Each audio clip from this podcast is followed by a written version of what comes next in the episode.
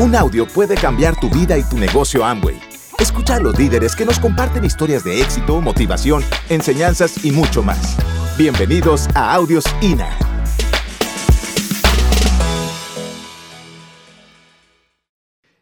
Yo quiero hablarles un poquito de entender. El problema no es que el mundo esté de cabeza, el problema es que usted piensa al revés. Tienes que entender que estamos programados para pensar las cosas al revés.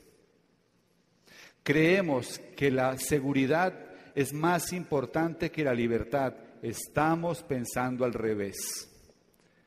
Creemos que trabajar duro y estar ocupado da mucho estatus. Estamos pensando al revés.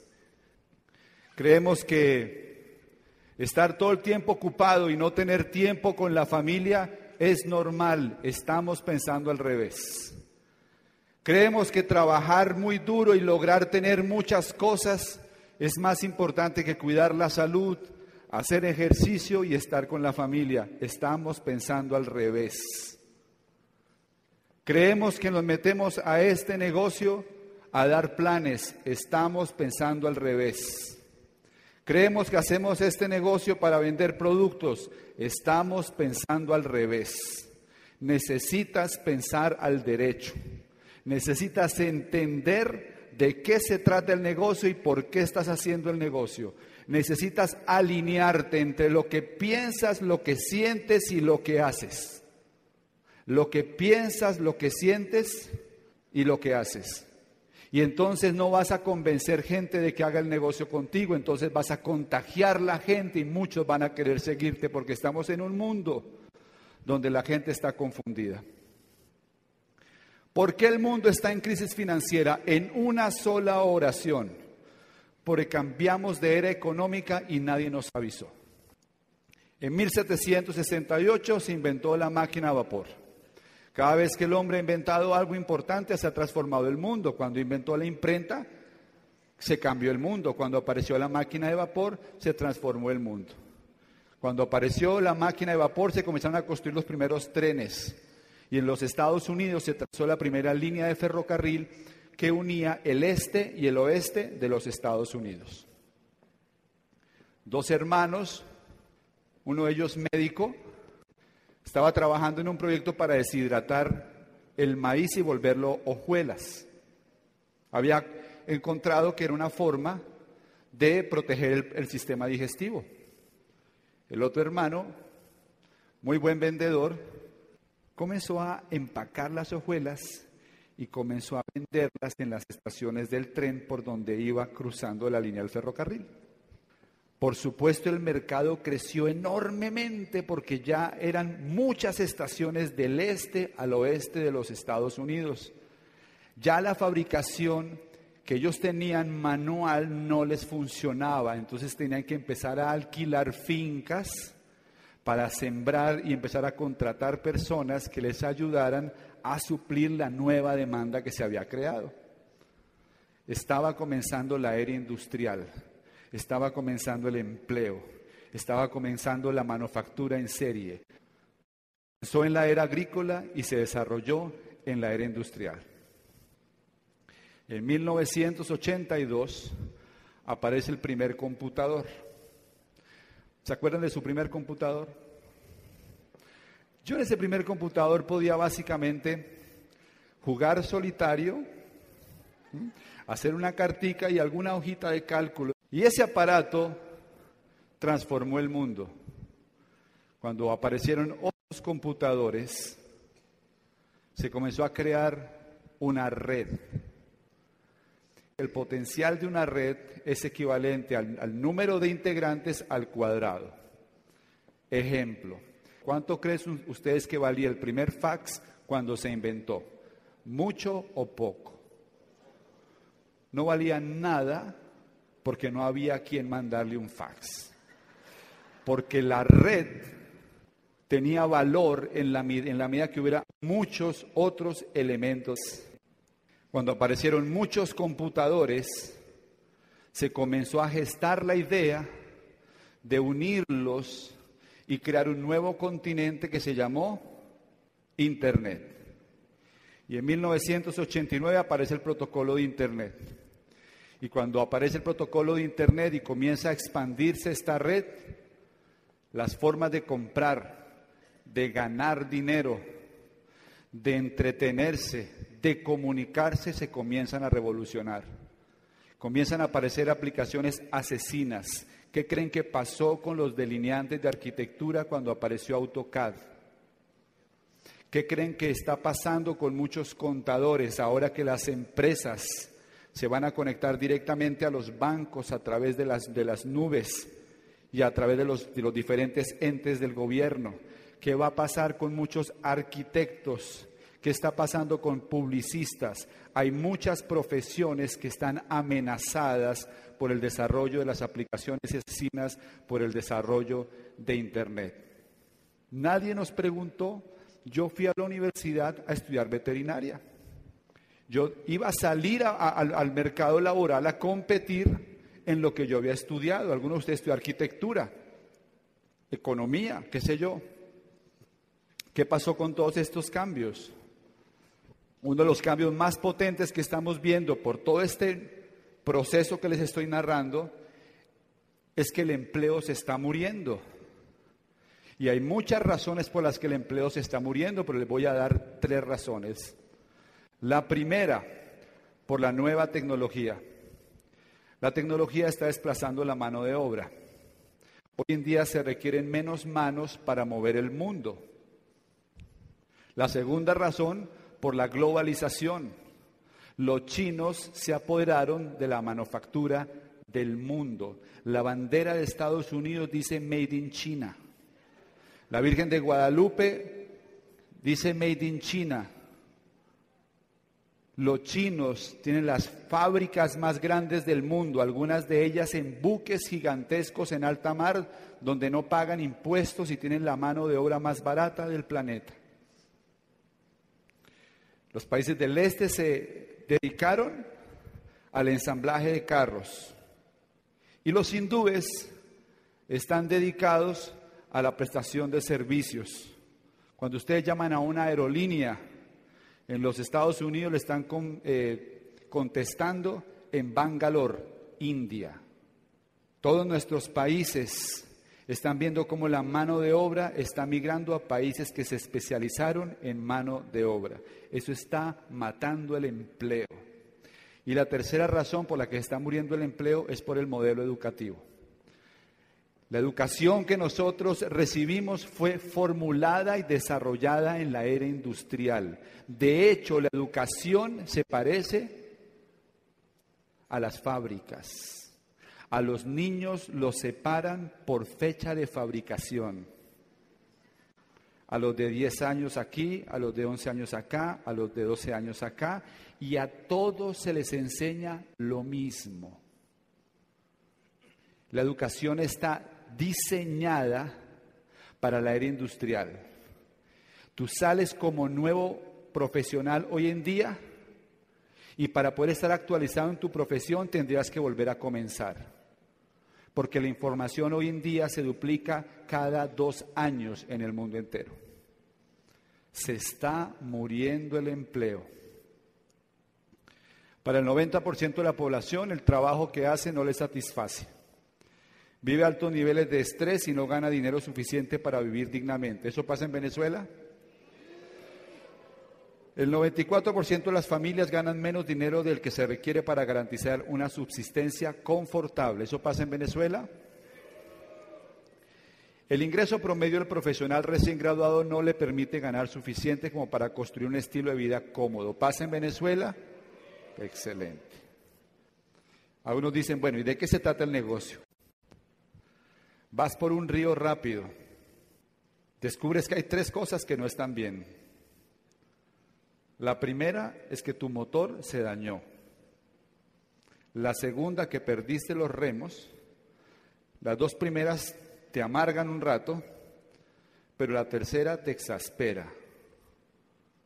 Te entra en pánico. Estás a 100 metros de las cataratas del Niágara. Y cuando tú estás a 100 metros de, los, de las cataratas del Niágara sin remos, y sin motor, lo dramáticamente inevitable va a ocurrir. No tienes mucho tiempo de vida. Estás a 100 metros de que te destrocen las cataratas.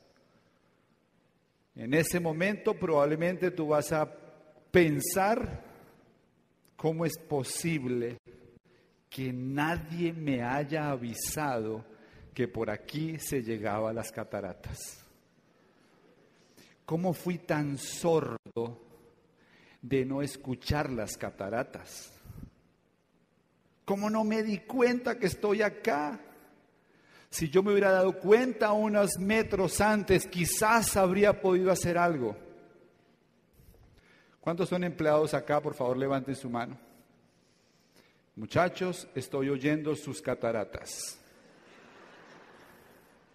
Si no hacen algo, lo dramáticamente inevitable les va a ocurrir. Tienes que comprender que es lo inevitable.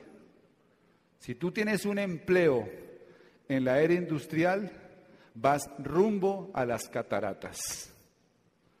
Una vez fui a hacer una convención a Panamá y tuve un judío que fue mi anfitrión. Yo no conozco judío pobre. Y entonces le pregunté, ¿cuál es la razón de la riqueza de los judíos? Y me dice, la educación. Cuando yo estaba chiquito, mi papá me enseñó que la riqueza consistía en llenar un vaso y vivir de, lo que se desborda. La riqueza consistía en llenar un vaso y vivir de lo que se desborda. Yo no sé si a usted les pasa, pero en Colombia la gente no sabe que existe el vaso. Pasa en Venezuela y toda la gente busca siempre su chorrito. Y si el chorrito es chiquito, se busca dos o tres. Y si el chorro es grande, se lo traga, pero no llena el vaso. Atención, si no llenas el vaso, vas a ser un problema para la sociedad y para tu familia. Yo tengo una niña de 18 años. María Camila Fui hace poco a donde un, tiene unas situaciones de escolaridad en que la verdad no avanza, no, avanza como quisiera. Y un amigo, cuando fuimos con Clau, me dijo, vas a hacer un ejercicio. Te vas a poner los, unos tapones en, en los oídos. Él se aseguró de poner música a alto volumen y yo me puse los tapones y comenzó a hablar. ¿Y saben qué? No escuchábamos nada. Y me dijo, eso puede estar pasándole a tu hija. Se llama síndrome de, deficiencia de atención. Hoy en día lo diagnostican. Hace 20, 25 años eso no existía. No quiero decirles que ustedes tengan nada, ¿ok? Pero sí quiero que sepan algo. Quítense los tapones y escuchen sus cataratas. Quítense los tapones y entiendan que esto que nosotros hacemos es la gran oportunidad para cambiar su futuro financiero.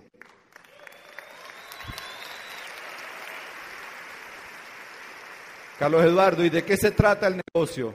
Decidimos avisarle a la gente cuando va camino a las cataratas. Viajamos por todas partes del mundo. Hacemos conferencias en Italia, en España, en Portugal, en México, en Estados Unidos, en todas partes del mundo.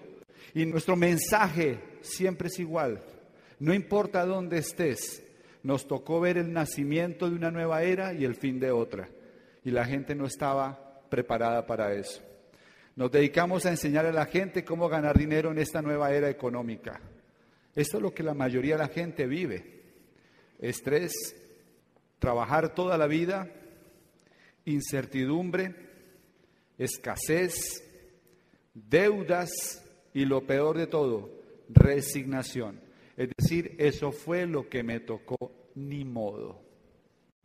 Y tú sales por las noches a hablar a la gente de libertad, calidad de vida, trascendencia, estilo de vida, tranquilidad y sobre todo aspiración. Aprende a vender el hueco. Negocio para el siglo XXI. Amway tiene ya 52 años. Cuando Rich y Jay comenzaron este negocio no había nadie que tuviera algo parecido. Esto era lo único que había que hacer similar. Cuando yo entré al negocio hace 16 años había algo más. Hoy en día hay muchos negocios que prometen algo similar. Tienes que ser una vaca púrpura. Tienes que diferenciarte. Tienes que hablar de sueños, tienes que hablar de visión, de libre empresa, para que no seas una vaca marrón. Esto es lo que yo le muestro a la gente. Desde el punto de vista de generación de ingresos, hay, digámoslo así, alta sistematización y baja sistematización. Es decir, los ingresos pueden ser sistematizados o no sistematizados, o de baja sistematización. Y pueden tener altas utilidades o bajas utilidades. ¿Sí me siguen la idea con la gráfica? Si tú tienes un negocio en la era industrial pequeño o eres un empleado, tú tienes baja sistematización y bajas utilidades. Eres un esclavo de un sistema. Si tú eres un empresario exitoso de la era industrial, tú tienes probablemente altas utilidades, pero baja sistematización, es decir, eres esclavo de tu éxito. Quítense los tapones. Si tú haces este negocio y tienes éxito, tienes una alta sistematización y altas utilidades. Por eso este negocio no es comparable con nada que te encuentres allá afuera.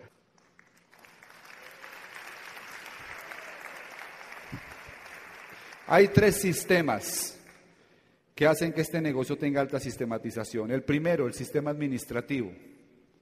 Estábamos en, Washington, en Nueva York, en diciembre. Nos fuimos con, los, con los hijos. Mañana conocerán un poco la historia. Alquilamos un apartamento en Times Square. Estábamos de verdad espectacular. Y pues en un momento dijimos, ¿sabes qué? O sea, esto lo puede pagar no mucha gente, pero hay gente que puede pagar un viaje de estos. Pero la diferencia está en que nosotros llevamos 20 días y no hemos tenido que llamar para preguntar si abrieron el negocio, si despacharon los productos, si la gente fue a trabajar, si el contador hizo la liquidación, porque todo nuestro negocio está sistematizado. Y eso es gracias a nuestra corporación Amway. ¿Ok? Dos. Tenemos un sistema educativo que le revoluciona la mente a la gente. En el siglo XX necesitamos gente con iniciativa, con innovación, creatividad.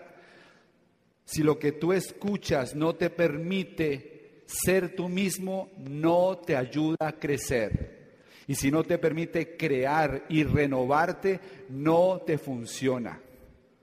Tenemos un programa educativo extraordinario. Vamos a hacer el negocio en muchos países porque tenemos un sistema educativo. Y tercero, tenemos un sistema de construcción que tu equipo de apoyo te va a enseñar, que te puede ayudar a predecir cómo calificar los diferentes niveles.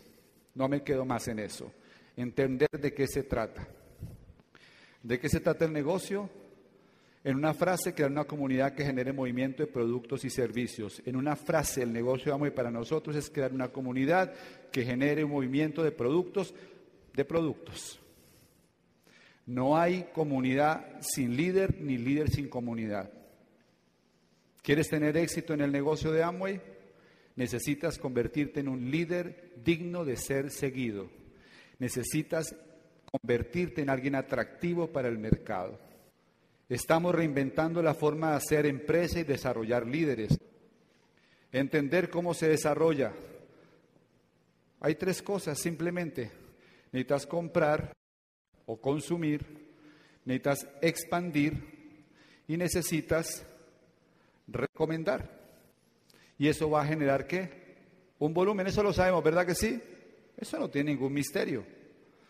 Pero aquí está el punto clave la ley de los números y la ley de la siembra. Aquí van a entender ¿Dónde está el quick del asunto para que esto funcione? Cuando salimos a hacer este negocio, salimos con semillas. Y tú vas a comenzar a sembrar, vas a llevar el mensaje de libertad, de esperanza, vas a vender el hueco con la actitud correcta y sales a sembrar. Algunas semillas van a caer en terreno pedregoso. Algunas semillas caen entre las piedras. No te metas en el curso a averiguar cómo hacer para que las semillas germinen entre las piedras. No te metas en ese curso. Tú sigues sembrando. Cuando las semillas caen entre las piedras, es cuando das planes y la gente no entiende. No entendió. Dijeron que no. ¿Y qué pasó? Algunas semillas caen entre las piedras, pero tú sigues sembrando. Y otras semillas caen en la en el camino y se las tragan los pájaros. Algunas semillas caen en el camino y se las tragan los pájaros. No te metas en el curso a averiguar cómo matar los pájaros. No te metas en el curso a averiguar cómo hacer para que las semillas no se las traguen los pájaros. Vas a dar planes, vas a encontrar gente que te dice, sí, me interesa, yo lo quiero hacer. Vas a llegar a tu orientación empresarial. Vas a, esperarte vas a quedarte afuera esperando al que no ha de llegar.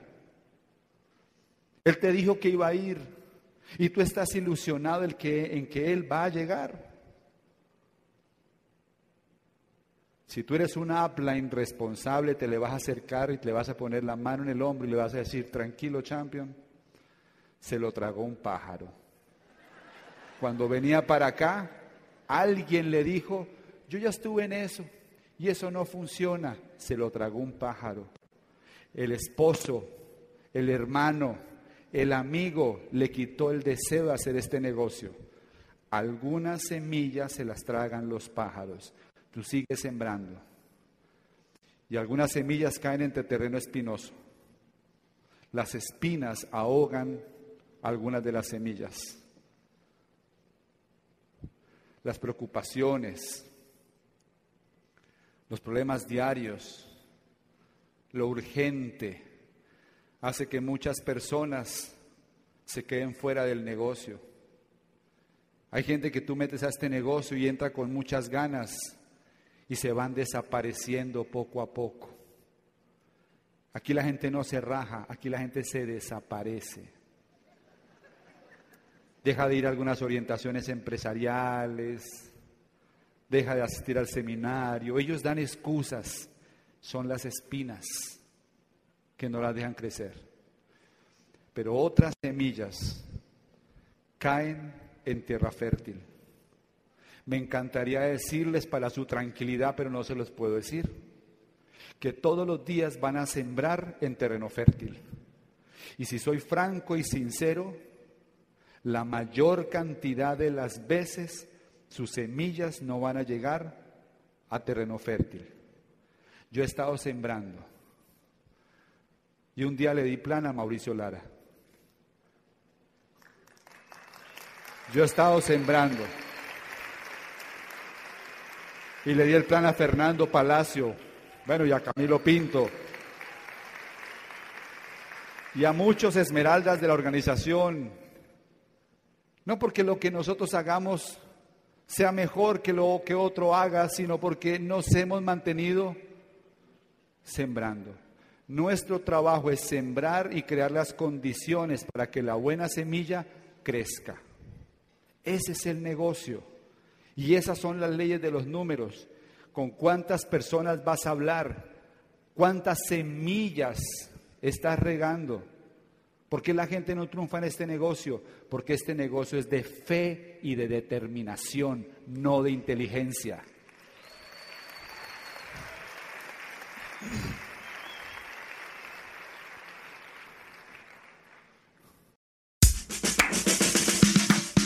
Gracias por escucharnos. Te esperamos en el siguiente Audio INA.